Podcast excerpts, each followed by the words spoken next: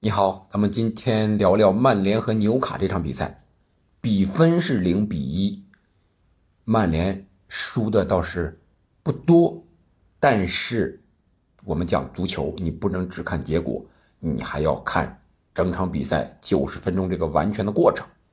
如果你真的看了这个过程的话，你会为曼联感到更多的是一种担忧，而不是。哎呀，他输的零比一啊，是吧？那咱们就好好聊聊这场比赛。这场比赛我在之前有过预测，但是滕哈赫他不听我的呀，没有给纽卡打对攻。纽卡还是前对切尔西和对大巴黎同样的十一人首发，几乎是同样没有换人。为什么说几乎呢？是因为八十多分钟的时候，波普这个扑救的时候。肩膀脱臼，所以说不得不换。然后九十分钟的时候又换上个老将里奇，就是换了这俩。你想一想，连续三场这么一个高强度的比赛，对切尔西和大巴黎已经给你打的是吧？这么好的底子了，拖的他们不能再拖了。哎，结果这场比赛他不听我的，不打对攻。哎，结果是这场比赛让纽卡啊。进了一个，还有四次绝佳机会没进，还有一次打在横梁上。特里皮尔，特里皮尔，这是上一场我记得对切尔西的时候也有一脚任意球打在横梁上，这脚又是横梁上。所以说曼联只能说他现在运气比较好，命比较大，才输了个零比一。赛后，曼联的各路名宿还有一些名嘴们也在批评曼联，说是曼联的这帮球员不行。为什么不行呢？结合比赛说一说，我觉得也不行。你看，你看啊。加纳乔现在啊进了两个球，把拉什福德挤到右边，他去左边了啊。然后前面是马夏尔，结果他们在回防的时候啊，几乎就看不到回防。而加纳乔对上的特里皮尔一点便宜占不到。你有速度，你突不起来；你技术过不了，身体还不行，这儿基本就废了。拉什福德在右边出工不出力，完全是出工不出力，就不回追啊。利弗纳门托二十一岁的小将。在这个边路唰唰唰一直突啊，想怎么突怎么突，没人回防。你让这个万比萨卡是疲于奔命上去还得回回追，这边是马奎尔不转身还可以啊，只要是正面防守，只要一转身啊，让伊萨克险些就给撂了，是吧？最后说还有是转身追这个谁啊？其他队员追不上的，卡尔米隆什么之类的啊，就补防他这个不行啊。他这场比赛呢，后防线上。把达洛特放在了左边，啊，把卢克肖呢放在中间踢中卫。我觉得这个排兵布阵上就有个问题。你有林德洛夫啊，有瓦拉内啊，为什么不不让他们上呢？是因为有矛盾吗？还是能力不够啊？那能力不够之前为什么让人家上，对吧？所以说这个排兵布阵，首先在后防这一块，你至少让卢克肖打了左，是吧？他这个插上助攻能力啊，和加纳乔配合配合，我觉得比达洛特。踢左边要好吧？达洛特到右边，人家很习惯，下助攻能力是比较强的。你非得让他去左边，这不废了两边吗？基本上。然后中场，毕费麦克托米奈，你说他俩谁谁打后腰？毕费经常我们看到他回防，是吧？麦克托米奈有头球有进攻的能力啊，经常要上去前插。那毕费又不在十号位，而来到六号位，经常是补锅啊。还好这个小将梅努是踢的是比较卖力，但是他毕竟经验。欠缺一点啊，我倒是经常看到毕费来到后腰位置上，啊，回撤拿球，然后回防到位。那你前场怎么办？谁去组织？麦克托米奈，他显然组织不了啊。这场比赛，这就是在前场组织这一块确实是梳理不了。然后两边，呃，桑乔，呃，不是桑乔，桑乔早就不行了啊，是这个加纳乔啊，加纳乔也带乔。这边拉什福德，前面马夏尔，真的是马夏尔在那儿。还给这个上半场的时候，滕哈赫两个人在这摊手，啊，意思是要上强度啊，或者怎么着之类的。滕哈赫说，不针对是马夏尔的，是针对全队的。确确实实，这场比赛在身体强度对抗这一块，曼联完全就是像踢的业余的比赛，不像是踢职业的比赛。踢英超这种职业的比赛，七十多分钟的时候，马奎尔吃吃到第一张黄牌。安东尼替补出场之后，九十分钟加二分钟的时候吃了一张黄牌，曼联整场就吃到两张红牌，这么激烈的比赛，只只吃到两张黄牌，你觉得正常吗？不正常，是吧？你过不了，你防不住，你为什么不上身体呢？身体还拼不过人家吗？不敢拼，不想拼，还是怎么回事？曼联这个问题很大，可能这个凝聚力啊，动力不在这一块踢的最好的还是毕费，就是毕费是正常一点的。那他这个问题到底出在哪儿呢？是因为在场上的战术执行不不起来吗？我觉得有点首先，滕哈赫的战术可能不是那么精细细致，可能是大概啊，你踢哪个位置哪个位置，相互之间如何抢，是吧？如何围，如何逼，可能是差点细节。反观纽卡这边，那是抢的曼联真是出不来球啊！只要一抢上去，唰唰唰唰就给你围住了。整场比赛的数据上，五十八比四十二的一个控球率。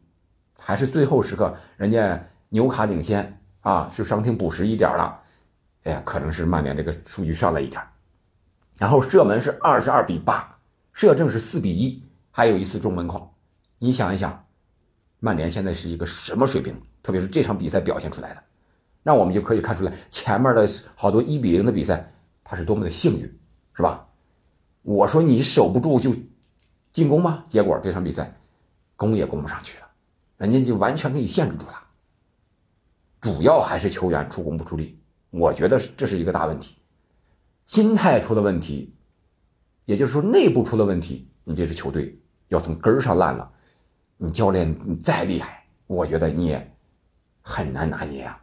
要说的教练，你看曼联之前有过成功的经验吧，是吧？呃，佛学也弗格森，二十六年七个月零二十四天。胜率百分之五十九点八，还没有现在的，呃，滕哈格的这个胜率高。但是，能不能曼联给他这个时间呢？去复苏一下。我们看，呃，阿森纳是吧？温格是执教了二十一年八个月三十天，啊，结果也是需要一段时间的复苏。他要摆脱这个人的这个。影响是很难的。从一八年现在到这二十几年，也是多少年的时间了，对吧？现在有了一些复苏的迹象，但是曼联这块呢，可能福格森的影响更深远一些。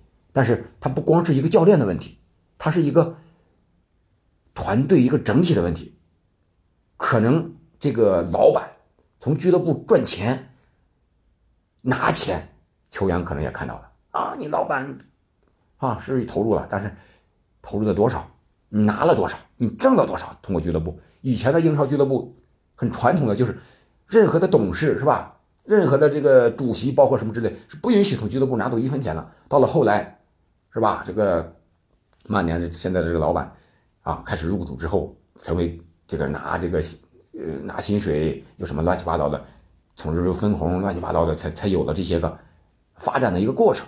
但是现在呢，这些球员可能看到老板也拿钱了，啊，那我也拿钱嘛，踢球不踢球无所谓了。你看，卡塞米罗是吧？呃，桑乔这是曼联顶薪的三十五万，卡塞米罗据说现在也要走啊，现在也也在养伤。桑乔呢，早就和滕哈赫已经弄得掰的不能再掰了。然后就是瓦拉内，三十四万周期，养老是吧？基本这个状态也和也有矛盾了。拉什福德。签了高薪三十二点五万，现在状态一天不如一天。马夏尔、芒特这是二十五万的啊，这是你觉得他们还是正常的吗？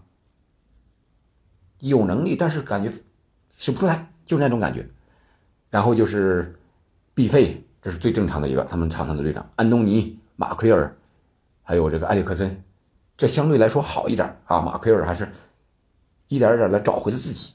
我觉得这个周薪的问题，薪水。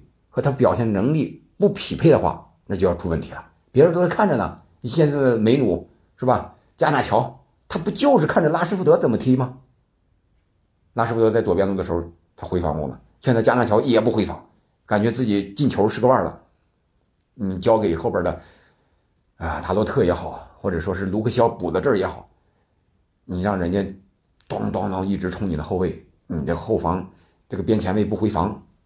这确实是不像一支整体的球队，是吧？你职业球队不像业余球队似的，你可能前面放个快的就行了，你打不出来呀。这样的话，如果不解决这个心态的问题，我觉得曼联现在真的是很难相互自救了。和滕哈赫之间，想把它盖盖好，可能是管理方式的问题，或者说更深层次的矛盾。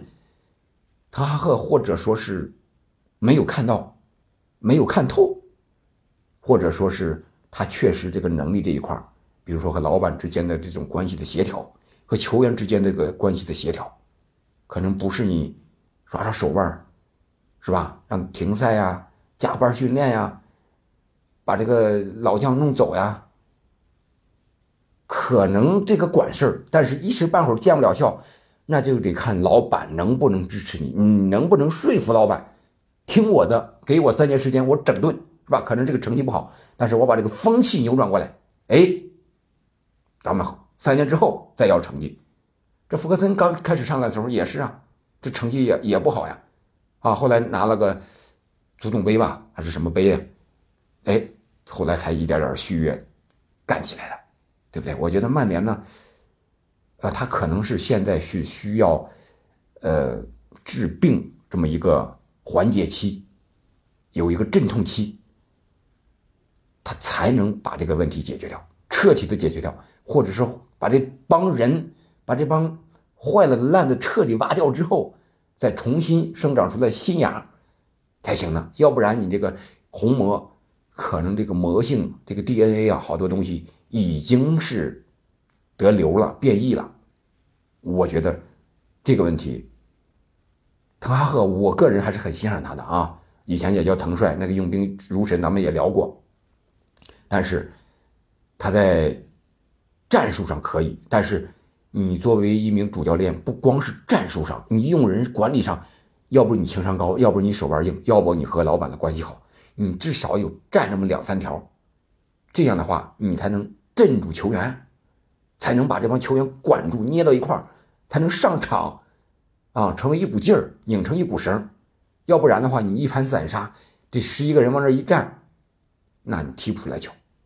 我觉得，他和最关键的哈，还不是和球员之间的这些关系。有些球员他就是捣乱的，你就给他开了就行了，手腕硬点没问题。但是你要和老板这一块和说的话、说的算的人能走到一起去，两个人的呃这个理念啊要顺一顺，才能赢得这个在豪门执教更长的时间，取得更好的成绩。好吧，今天这场比赛咱们就聊到这儿，感谢收听，下期再见。